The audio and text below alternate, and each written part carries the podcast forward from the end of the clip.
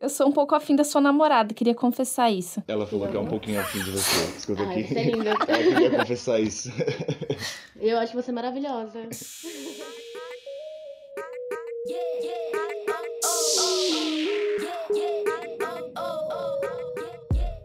Se você não pensou que o mundo fosse acabar logo, muito próximo, ou já pensou que o mundo acabou, por favor, retire-se desse episódio, desse podcast, porque o episódio de hoje é sobre o fim do mundo e temos um convidado muito especial. Gustavo, por favor, apresente-se. Salve, salve, galera. Me chamo Gustavo e quero dizer que eu, de antemão é uma honra participar desse podcast. Gustavo, o que, que você faz da vida? Além de ser namorado da Vitória, né? Isso. Oi, Vitória, tudo bom? Ah, ela não tá aqui pra dar um salve. Mas eu trabalho com uniforme profissional e. Bom, basicamente é isso, né? Eu moro sozinho e sou totalmente voltado para a área de comunicação e arte. Chique, chique demais. Gustavo, você tem alguma religião? Porque eu acho que esse, esse episódio ele tange muito na, na questão da religião, das crenças. Então eu quero saber assim, como que é isso pra você, assim, primeiro. A minha vida inteira eu nasci em berço evangélico, porém eu saí já faz um tempo. Ultimamente eu tenho frequentado a Umbanda com a Vitória que me apresentou. Ultimamente não, né? Já faz mais de um ano. Mas eu não posso dizer que eu tenho uma religião, mas eu acredito bastante assim nesse para esse lado de evolução e enfim. Então, dito isso, a gen- a gente tem três visões bem diferentes, assim, né? Religiosas, eu acho. Pablo, conta pra gente, assim, como que você imaginava que fosse acontecer o fim do mundo, o apocalipse, sei lá, assim. Quando você era criança, como que você tinha isso no seu imaginário? Então, eu não pensava muito nesse fim do mundo quando eu era criança, mas eu era muito alimentado por filme norte-americano, né? Então, é tsunami, é meteoro, mas curiosamente isso ia acontecer nos Estados Unidos. Então, meu imaginário sempre ficava muito ligado a isso. Eu acho que eu comecei a pensar nesse lado, assim, de fim do mundo, acabar a humanidade, muito mais quando eu comecei a estudar ciências da escola na quarta série, que é aquecimento global, ai, a camada de ozônio tá acabando. E eu ficava, eita porra, caralho, a gente vai morrer tudo. E você, Gustavo, como que era? A minha ideia de fim do mundo era, pelo fato de nascer no berço evangélico, sempre foi com catástrofe, sabe? E o arrebatamento e toda essa coisa. Quando fala sobre fim do mundo, assim, pra mim, eu lembro. Nossa, é uma lembrança muito torta, assim, mas, né? Eu lembro de eu estar na igreja, óbvio. E aí tinha um. e aí tinha um teatrinho de fantoches, era a missa das crianças. E aí, na hora da homilia do padre, era um teatro. Porque tinha que ser didático para as crianças. E aí eu lembro desse, desses bonequinhos, enfim, contando sobre o juízo final. E ele falava, tipo assim: ah, criancinhas, vocês não têm que ter medo. Porque vocês têm que ser bons. E se vocês forem bons, vocês têm que ir pro céu. E eu ficava imaginando assim, qual que, qual que era o protocolo que, que Jesus ia usar pra dizer quem que ia pro céu ou não? Será que ia ter, tipo, um PowerPoint, assim, mostrando o que, que a gente fez de bom, o que, que a gente fez de ruim e tal? E aí, umas pessoas pra um lado, umas pessoas pro outro. Sei lá, vai que o meu pai vai pro lado de quem vai pro inferno. O que, que eu posso fazer em relação a isso? Então, eu tinha isso na minha cabeça, que o fim do mundo ia ser o dia que Jesus voltasse e ele separasse as pessoas em dois, assim. Ó, vocês vão pro céu, vocês vão pro inferno, vai, partiu, partiu, partiu. Que horror, né? Coitado da criança. Sim, imagina sua mãe indo pro inferno e você indo pro céu. Ou ao contrário. Ou o contrário, tipo, desculpa, mãe, não te contei nada, mas é, tá certo, isso mesmo. Ah, se meu pai fosse pro inferno e eu pro céu, eu tava feliz. é verdade. O ano de 2020 foi uma explosão de coisas, né? É o Bolsonaro perguntando o que é Golden Shower, depois é catástrofe, corona, depois é Bolsonaro, depois é Trump. Então esse ano é a amostra grátis do inferno. É uma bagunça tremenda. Eu acho que todo mundo que tá passando por isso tá meio maluquinho da cabeça, ninguém tá normal. Então o fim do mundo não é uma visão, é uma esperança. Que horror. Coisa horrível, eu não esperava isso, que você fosse falar isso. Eu vou dizer que eu sou super adepto a isso. eu acredito nisso também. Eu acredito que o apocalipse deixou de ser um medo e passou a ser uma esperança, assim. Cada dia que isso passa. Mas você não acha que a gente tá já vivendo o apocalipse? Então, é. Porque assim, o apocalipse vindo dessa história de, de quando a gente era criança, né? Então acredito que a gente tá, né, vivendo o apocalipse. Mas assim, vendo essa outra vertente, por exemplo, da, da Umbanda, por exemplo, é só uma coisa de evolução, entendeu? Ah, ente- você consegue falar mais sobre isso? Porque eu não entendo de nada. É assim, é, tudo que isso que a gente tá vivendo, por exemplo, essas catástrofes e tal, é pra nossa evolução e as pessoas que não estão adeptas a isso, é meio que pra gente aprender, entendeu? Quem é bom vai continuar sendo bom e vai evoluir, e é um teste pras pessoas que não são boas, por exemplo, entendeu? Eu acho muito bonito. Eu discordo um pouco dessa visão, né? Porque eu acho que a gente tá vivendo não é uma questão de evolução, uma questão de teste. Para mim, o que a gente tá vivendo é o capitalismo. E o capitalismo cria essas crises cíclicas para fuder o trabalhador. Essa é a verdade. Então, a pandemia, se você for ver em países socialistas, estão uh, segurando a pandemia, estão conseguindo controlar. Países ditos capitalistas, tá uma explosão. Estados Unidos, que é a maior referência do mundo no capitalismo e como que eles estão hoje, um dos maiores nos índices. Brasil tá atrás. Eu acredito que os problemas, eles vêm dos homens, né? E os homens gostam de matar outros homens. Para mim, eu acho que o apocalipse, ele não vai ser uma coisa externa, não vai ser Deus que vai terminar com a gente. Eu acho que a gente tem uma capacidade muito grande de fazer isso com a gente mesmo. Pra gente superar esse, esse desastre, que é o nosso fim, nós temos que superar o capitalismo. Porque ele é uma máquina que não vê consequências dos seus atos. E o pior, eu acho que é o mais assustador nesse fim do mundo, é que é uma rede. Então, o cara que tá trabalhando, o gerente da fábrica, fala, pô, eu sou o gerente, eu não tenho poder. Aí o dono, ah, eu tô dentro de um sistema, não tem como fazer isso. Aí o cara do FMI fala a mesma coisa. Não, pô, tô dando dinheiro. Então, o, o que me assusta é que isso tira a, o poder de escolha das pessoas. Porque no final, você não faz diferença nenhuma. Então, eu comprar um carro elétrico ou eu não comprar um carro não vai fazer diferença, porque nessa roda sistêmica, eu não tenho opção, eu não vou fazer uma mudança. Então, para mim, o fim do mundo é, se você quer ir contra ele, você tem que nadar muito contra a maré e tem que se unir com outras pessoas, porque sozinho a gente nunca vai conseguir terminar com esse fim. Para mim, a gente tá caminhando para isso. Então, vai chegar um momento que sim, vai ser o nosso fim e não vai ser um Deus, vai ser nós mesmos. Assim, na minha opinião, eu acho que uma visão não exclui a outra, entendeu? O que o Gustavo apresentou e o que o Pablo acabou de falar, eu acho que elas não são excludentes. Eu acho que uma complementa a outra, no sentido de a gente buscar por uma solução sistêmica e ao mesmo tempo individual, porque não adianta a gente pensar sempre no sistema numa, numa visão macro se a gente não tiver bem, se a gente não tiver, tipo assim, disposto a lutar por isso. Então, eu acredito que a espiritualidade nesse caso ela complementa a luta mesmo o episódio foi para um para um caminho que eu não tava nem um pouco esperando, mas tá ótimo. Vou falar que eu imaginei, sabia? Que, que ia para esse lado, que quando a gente trata de fim de mundo, é, eu acho que é meio que impossível você não colocar a crença das pessoas, entendeu? Por mais que você seja ateu, você acredita, porque assim, é, existe a espiritualidade que o mundo vai acabar de uma forma que seja, mas também, é, igual tem o capitalismo que, a, que o Papa falou, mas assim, é inevitável que o mundo vai acabar, entendeu? Seja pelo sol, seja por. Uma hora vai acabar daqui, já é previsto isso. Ainda que a gente conseguisse reverter a, o aquecimento global, enfim, que seja, uma hora vai acabar, seja daqui, sei lá, bilhões de anos, se não me engano, são 3 bilhões de anos anos, né, para entrar em colapso a Terra.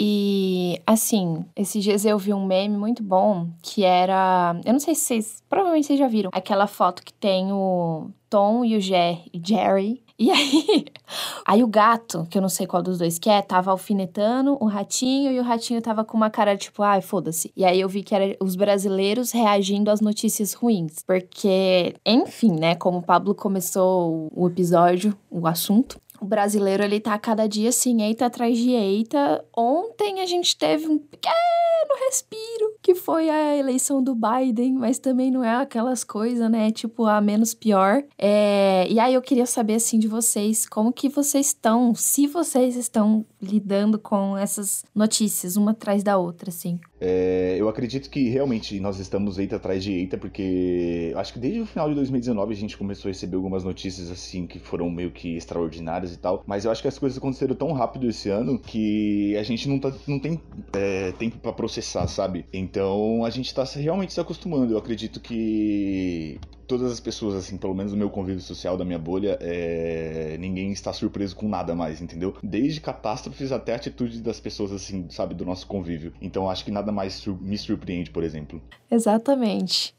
E aí, Pablo, você não se surpreende mais? Você não fica nem mal? Não, eu fico super mal, porque o mais triste de tudo é que o Brasil, principalmente o Brasil e outros países, eles vivem numa visão sempre repetida. Porque desde 1500 nós somos as mesmas coisas. Nós temos o quê? Commodities. Nós produzimos grãos, nós produzimos vacas, nós produzimos esse tipo de material. Mas a gente não produz um celular de marca nacional, a gente não faz ciência. Tanto que várias pessoas fogem do Brasil, né? Cientista foda, para viver no Brasil, ele sofre. Aí ele vai na gringa e consegue ser muito bem recebido. Então o Brasil sempre tem essas crises, sempre é a mesma coisa. O Bolsonaro não é coisa nova, sempre teve um Collor, sempre tem um vassourinha aí. Então isso é o que me deixa mais triste, porque sempre a gente tá repetindo as mesmas merdas. É sempre isso. É sempre esse processo, vamos privatizar tudo, porque o Estado é ruim. Aí você vai à empresa lá no norte. Ficou seis, sete dias sem energia. E assim, parece que as pessoas esquecem. Eu, eu não sei, eu não sei. Eu só sei que eu tô puto com tudo, tô decepcionado. Irritado. Seu historiador, né? Seu historiador interno tá mal. eu imagino. É, eu sou a rainha da instabilidade emocional, então eu fico, nossa, arrasada com as coisas. Mas, é, para mim, pega muito a questão.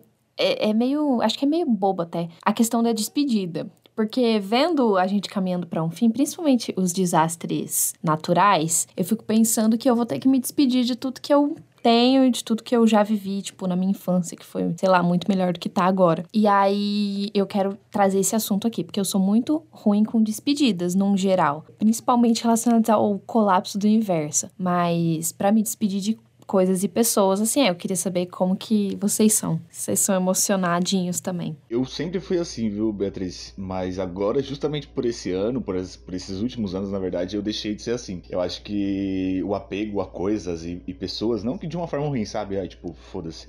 Deixei de ser muito menos apegado às coisas assim, sabe?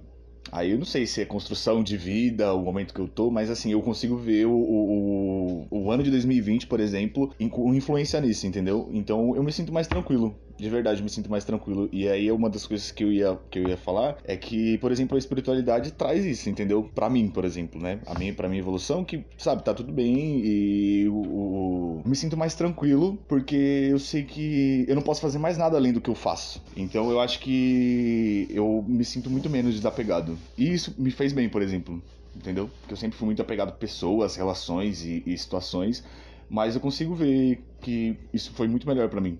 E você, Pablito? Admiro sua evolução, inclusive. Queria. sou incapaz.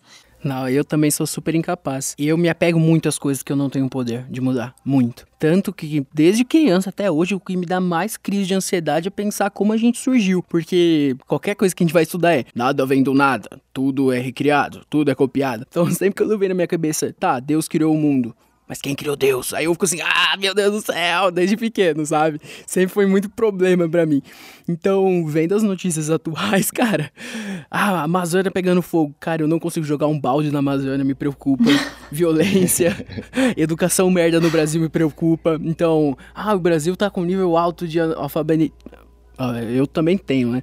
É, o Brasil tá com uma falta muito grande de educação. Eu fico super preocupado. Fico, meu Deus do céu, o que eu posso fazer? Aí no final das contas, o que eu faço? Fico na cama assim, sem dormir e só pensando, pensando, pensando e não consigo dormir. E quando eu durmo, durmo mal e acordo cedo. Aí eu fico parecendo um zumbi. E é isso. Eu sou meio assim também, eu acho. Não, eu tenho certeza que eu sou. Não tanto assim quanto o Paulo, tipo assim, eu durmo, sabe? Mas essa questão de, de se desapegar das relações, eu acho que a pandemia ela veio para mostrar muito isso, assim, porque a gente não não tá conseguindo manter todas as relações que antes a gente manteria se a gente estivesse vendo e convivendo e tal. Eu não sei vocês, mas tem amigos que eu nem converso direito porque eu não, não consigo sustentar essa coisa pelo celular e tal. Então, nesse quesito, eu acho que eu tô aprendendo a, assim, eu não posso fazer nada além do que eu tô fazendo. Tipo, eu não vou forçar uma conversa aqui é, e talvez eu me afaste mesmo dessa pessoa, mas tudo bem, porque o mundo tá acabando, sei lá, mano. Tem muita gente morrendo que, que tem essa, essa amizade assim? Não é uma coisa tão, tão importante diante de tudo que tá acontecendo, sabe? Então acho que nesse quesito das relações eu tô um pouco melhor, mas todo o resto tá cagado. Olá, terapeuta. Tudo bem com você? Eu acho que, Beatriz, é, você só tá olhando que tá tudo bem pensar em você. Como assim? Não, de você, por exemplo, o Gal falou sobre, ah, não consigo sustentar uma, uma relação por celular, enfim, né? Uma, uma, amizade que seja. Às vezes não é nem um amigo que você vê frequentemente, mas é só você, você sabe? É, é, a pandemia fez isso com a gente. Tá tudo bem você não conseguir conversar, tá tudo bem você saber que tá tudo bem essa pessoa sair de sua vida por um tempo que seja, ou para sempre, entendeu? Então, eu só acho que assim, que não é egoísmo pensar em você e a sua saúde mental, porque isso tá destruindo muito a gente, né? Entendeu? Sabe, tá tudo bem você não conseguir fazer algo. E eu acho que isso vai refletir muito, sei lá, se um dia a gente sair disso, né? Se o mundo não acabar até lá, mas um dia a gente sair disso, dessa pandemia, tudo que tá acontecendo, sabe, tá tudo bem você não. Não, não, não é que não se importar, mas você não. Não querer fazer as coisas, por exemplo, fazer as coisas por obrigação, enfim, entendeu? Eu acho que é uma das, um dos passos que me fez ficar mais tranquilo em relação a isso. Com certeza. É, é assim, prioridades, né? Definir prioridades na, na sua vida? Eu, eu já sou melancólico. eu acho que eu já comentei isso num episódio, que uma das coisas que mais marcam na minha infância é quando eu ia, sei lá, num hotel fazenda aleatório em Minas, e aí eu fazia amizade com os meninos, né, as meninas, e aquela amizade de dois dias parecia que eram, eram amigos meus há anos. E aí, na hora que eu falo assim, pô, eu vou embora, aí ele, ah, legal. E assim, gente, não tinha Facebook na época, não tinha nem Orkut, eu era pequeno. Então não tinha, aquilo era uma despedida, era o fim, era literalmente o fim. Eu nunca mais ia ver aquela pessoa. Eu ficava mal durante muito e muito tempo. Peguinho da praia, né? Isso, eu ficava muito mal. Muito mal. Outra coisa também, Beatriz, não sei se você sabe, mas eu sempre fui uma criança muito problemática. Então eu sempre tava mudando de escola porque eu era uma bosta de uma criança. Então, para mim era sempre também muito traumático, porque eu entrava, fazia amigos e na hora que eu fosse sair, eu não ia mais ver essas pessoas, porque não tinha contato, não é igual hoje em dia. Então eu ficava muito mal durante dias também. Então hoje em dia é a mesma coisa. Uh, se eu paro de falar com alguém, às vezes a minha mente tenta me sabotar. Começa a falar assim: não, Pablo, é que você fez alguma coisa. Não, Pablo, é você irritou a pessoa, a pessoa tá chateada com você. Então eu fico maturando essas coisas. E muitas vezes eu tenho que ser muito racional e falar assim: não, calma, a gente se distanciou porque é a vida. E calma lá. Uma vez ou outra a gente pode se encontrar, trocar uma ideia legal, ir num bar, sei lá, é a vida. Bom, Pablito, é a mesma coisa que eu falei pra, pra Beatriz. Também você tá vendo que não é egoísmo pensar em você, entendeu? Não se cobrar tanto. Essa é a questão, sabe? De, sabe, tá tudo bem, mano. As pessoas saem da sua vida. É a mesma coisa de, por exemplo, melhor amigo. Talvez esteja fugindo um pouco do assunto, mas é, eu acredito que não existe melhor amigo, entendeu? Existe melhor amigo pra época. Às vezes seu melhor amigo não, não tá ali pra, sei lá, não tá vivendo a mesma coisa que você. Às vezes é uma outra pessoa que vai fazer esse papel, entendeu? Então, assim, existem amigos e ponto pra épocas. Às vezes você vai se distanciar de uma pessoa por anos e aí vocês vão voltar a ser amigos ou foi só uma pessoa que passou na sua vida e tá tudo bem, entendeu? Esse lado de cobrar, por exemplo, igual você falou de, de que você não está fazendo pelas pessoas, eu sempre tive também, eu sempre tive muito problema com isso. Eu tive muita crise de, de ansiedade mesmo, assim, em relação a isso, sabe? É, de encontrar pessoas, até os encontros, assim, se, sabe? Eu sempre me cobrei para me dar um melhor, pra, sei lá, essa pessoa gostar de mim, enfim, o que seja. Mas eu tô vendo que tá tudo bem, entendeu? Sabe? É, eu, hoje são os meus pontos, eu não preciso pensar o que vai ser depois da amizade ou o que foi antes, sabe? Tudo que viveu. Por isso que eu falei sobre egoísmo, que às vezes eu penso, tipo, mano, ok, essa pessoa passou pela minha vida, fez tudo, ok, a gente viveu uma coisa bem legal, bem da hora. Só que, sabe, não é triste você. É, é assim, é triste você não ter mais essa pessoa na sua vida, mas assim, tá tudo bem também, entendeu? Existem outras pessoas, existem novas coisas para você viver. Por isso que você é muito mais evoluído do que eu. Por isso que eu sou da Umbanda, tá vendo? Brincando. ah, cara, eu queria ter esse, esse, esse, essa evolução na minha cabeça, juro pra você. Eu acho que ia dormir muito mais leve. Sabe o que eu acho? Eu acho que isso é uma, um ponto, assim, bem recorrente na, nas minhas consultas de, com a minha psicóloga e tal. Eu acho que é uma coisa muito comum da, da nossa idade. A gente tá fugindo total do tema, mas tudo bem. Eu acho que é uma coisa bem comum, assim, da nossa idade. Chegar um momento em que a, a gente precisa ser um pouco egoísta pelo nosso bem-estar. Porque desde criança a gente é ensinado a ser muito altruísta e, ai, vamos, sei lá, pedir desculpa pro coleguinha e vamos, enfim, vamos conviver da melhor forma possível. E aí, quando a gente vai crescendo, é, não sei, né? Talvez a Beatriz de 30 anos fala, ah, coitada, tadinha, sabe de nada. Mas o que eu vejo agora é que a gente vai crescendo, a gente vai percebendo que ou a gente coloca a gente em primeiro lugar, ou, ou a gente se ferra, né? Ou a gente ferra o nosso psicológico, enfim. Então, acho que é uma coisa que, que tá presente na nossa idade, assim. É, além de tudo isso que tá acontecendo no mundo, envolve muito o, o que a gente tá vivendo, sabe? Eu, a Vitória e eu conversamos muito sobre crise dos 20 tá? Porque ela tem 19, vai fazer 20 semana que vem. E é uma coisa que, por exemplo, a crise dos 20 eu acredito que foi a, a fase que mais perpetuou na minha vida, assim, sabe? Tudo bem que, sabe, faz três anos que eu fiz 20 anos, então eu não, sou, não posso falar muita coisa. Mas é uma coisa que você vai ter que aprender a lidar, sabe? Com esse, esse papo de vida adulta e tal. E a crise dos 20 sempre vai estar, que eu acho que é isso que trouxe a. a é, toda, traz, essa, na verdade, essa ansiedade. Você vê os seus amigos se afastando, mas não por que você quer ou que eles querem, mas são responsabilidades da vida, entendeu? Que você vai trabalhar, você vai estudar, enfim. E aí você começar a ver seus amigos só de final de semana. Às vezes tem amigo que você vê uma vez por mês, por exemplo, aí você vai vendo essa distância, entendeu? A gente tá tendo que ter cérebro para lidar com essas crises que a gente já tem, né? E com toda essa coisa que tá acontecendo no mundo, entendeu? Aí às vezes esse eita atrás de eita que a gente tá vivendo e o fato da gente não ficar mais surpreso é que, mano, a gente já tá num caos dentro da nossa cabeça, então assim, tá acontecendo um negócio, sei lá, igual quando aconteceu aquela. estourou aquela fábrica de, de fogos lá, não sei se vocês chegaram a ver. E então, assim, foi uma coisa que, assim, ok, é distante, a gente se preocupa, claro, mas assim, sabe, eu tenho conta para pagar, sei lá, tenho boleto para pagar, então assim, já vivo num caos dentro da minha cabeça, a gente se preocupa, mas assim, sabe, é com menos, menos peso, eu acho.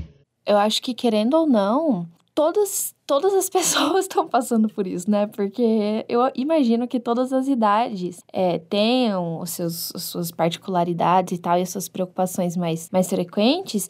E Assim, até as crianças, o tanto que as crianças estão sendo privadas de, de conviver com os coleguinhas, e talvez as crianças que não estão indo para a escola, o tanto que isso está influenciando na, na alfabetização, na educação mesmo, na convivência, enfim. É, eu acho que é uma coisa comum que tá ruim para todo mundo e também tá tudo bem tá ruim para todo mundo, né? Sim, deixa eu só dar um adendo, é igual você falou sobre crianças, Beatriz, e aí é só um papinho de inclusão aqui, que por exemplo, eu tenho um sobrinho que ele é autista, então assim, ele segue, ele toma remédio todos os dias e tal, e ele segue a rotina dele, né, ele é de escola e tal, e aí a gente conseguiu ver dentro de casa como que foi essa mudança para ele, sabe, sair da rotina, ter aula online e tal, então assim, é realmente todas as idades e pessoas e, sabe, etnias e religiões, isso independe, todo mundo tá passando por uma crise muito louca. E para finalizar, eu vou entrar um assunto um pouco polêmico. Eu acredito que pra gente conseguir viver bem, pra gente conseguir viver, a gente tem que se distanciar. Porque assim, quando eu te falar, ah, morreu 60 pessoas uh, no interior de um acidente de ônibus. Pô, triste muito triste.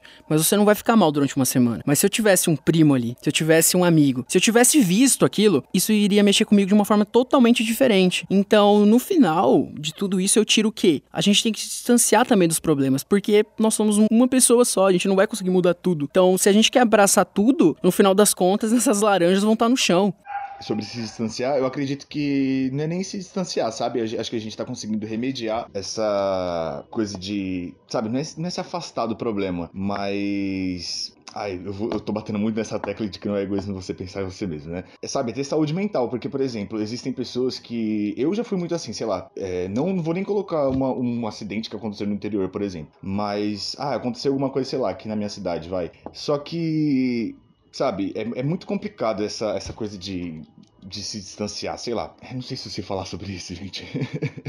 Eu também não, não, consigo falar assim. Eu, é mais um sentimento que eu tenho. Eu não tenho uma resolução, não é um, um sim, fato. Sim, sim. Não é uma coisa que eu já cheguei e falei, eu concordo plenamente com isso. É uma coisa assim que eu tô sentindo. Eu acho que é o certo eu fazer. Mas pode ser que seja errado. Não, então, porque ao mesmo tempo que eu falo que não é. Porque ao mesmo tempo que eu acho que não é egoísmo você pensar em você mesmo, também é uma, uma coisa egoísta, sabe? De você se afastar, por exemplo, entendeu? para você saber que você fala. Se você chegar no ponto de, de, assim, da sua consciência que, olha, estou me afastando disso porque eu sei que me vai fazer mal, entendeu? Sabe? Me dá, me dá gatilhos, por exemplo, entendeu? Essas, são essas, essas coisas. Eu acho que é uma questão de dar a devida proporção às coisas, né? Porque a gente tem que colocar o tamanho disso dentro da, da nossa vida mesmo, dentro da nossa cabeça e nas nossas condições mentais. Não adianta a gente é, ficar mal e entrar nessa catarse de sentimento e aí começar a pensar em todo mundo que morreu por causa do coronavírus. E a gente tem que aprender a, a dar as devidas proporções para as coisas que acontecem, no sentido da gente não ficar se, se martirizando também por uma coisa que, infelizmente, não tem muito o que fazer. O problema, eu acho, né? Não um problema, mas assim, é só você saber qual que é a proporção, né? Tipo, como é que você remedia isso? Ah, qual que é a proporção que eu tenho que dar, entendeu? para isso ou para aquilo. Então, é esse, esse lado de egoísmo, enfim, você não sabe, sei lá, se é um caso distante, se é um caso perto, se você dá proporção, se você não dá, entendeu? Se você podia fazer alguma coisa por aquilo e tal. Tipo um ciclo. Sim, exato. devo me preocupar, devo me preocupar em me preocupar? Isso, isso. É louco.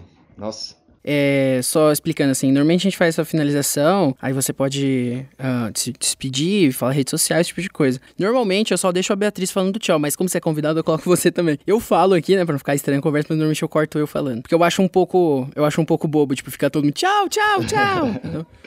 É, não, eu só queria, só queria falar que, bom, para quem vai ouvir esse podcast, eu os conheci, né, na virada do, do ano, né, a gente se conheceu na virada desse ano e tal. Conheci o podcast de vocês através do seu Instagram, Pablo, né, fui pesquisar e tal, mandei um, um feedback pro, pro, Pablo que, de verdade, é um papo que, assim, são, essa, vocês são pessoas da minha idade que trocam um papo muito didático pra minha idade, né, eu, eu acho que a gente vive muito parecido, por exemplo, sobre crises de, de saber, que, igual eu escutei um podcast de vocês falando sobre estudar e tal, né, sobre a faculdade, não sei o que, o Pablo mudou agora, né, pra, fazendo marketing, não sei o que, que eu vi lá no Instagram. E, cara, foi uma honra participar. O primeiro podcast podcast que eu participo e eu me senti muito tranquilo. Apesar de ficar nervoso, eu me senti muito tranquilo. Então, assim, eu quero agradecer muito vocês. Vocês são incríveis pra caramba. E é isso aí. Gustavo, obrigada pelo seu tempo, pela sua disponibilidade. Espero que a gente não tenha, sei lá, acordado você Não, cedo jamais. hoje, porque é domingão. Então a gente fica por aqui com esse papo meio triste, mas acho que é gostoso a gente compartilhar, né, o que, que a gente anda sentindo, assim, lá no âmago do nosso peito. Eu espero que você, ouvinte, tenha se identificado. Se você se identificou, compartilhe o podcast. Se você não se identificou, compartilha também. Segue a gente nas redes sociais. Gustavo, qual que é seu Insta? Meu Insta é g.passarelli. E Pablo, quer falar alguma coisa? É, Gustavo, outra coisa que eu sou muito ruim é trabalhar com elogio, eu não consigo. Então, muito obrigado. Foi muito legal o seu, seu feedback, eu gostei bastante. Mas não leva na maldade a minha frieza e meu jeito ruim de, de agradecer, porque eu Não, sou tá horrível nisso. certo. A Beatriz sabe disso. Mas é de verdade, muito obrigado. Eu que agradeço. Foi um prazer, gente. Tchau, galera que está ouvindo. Falou.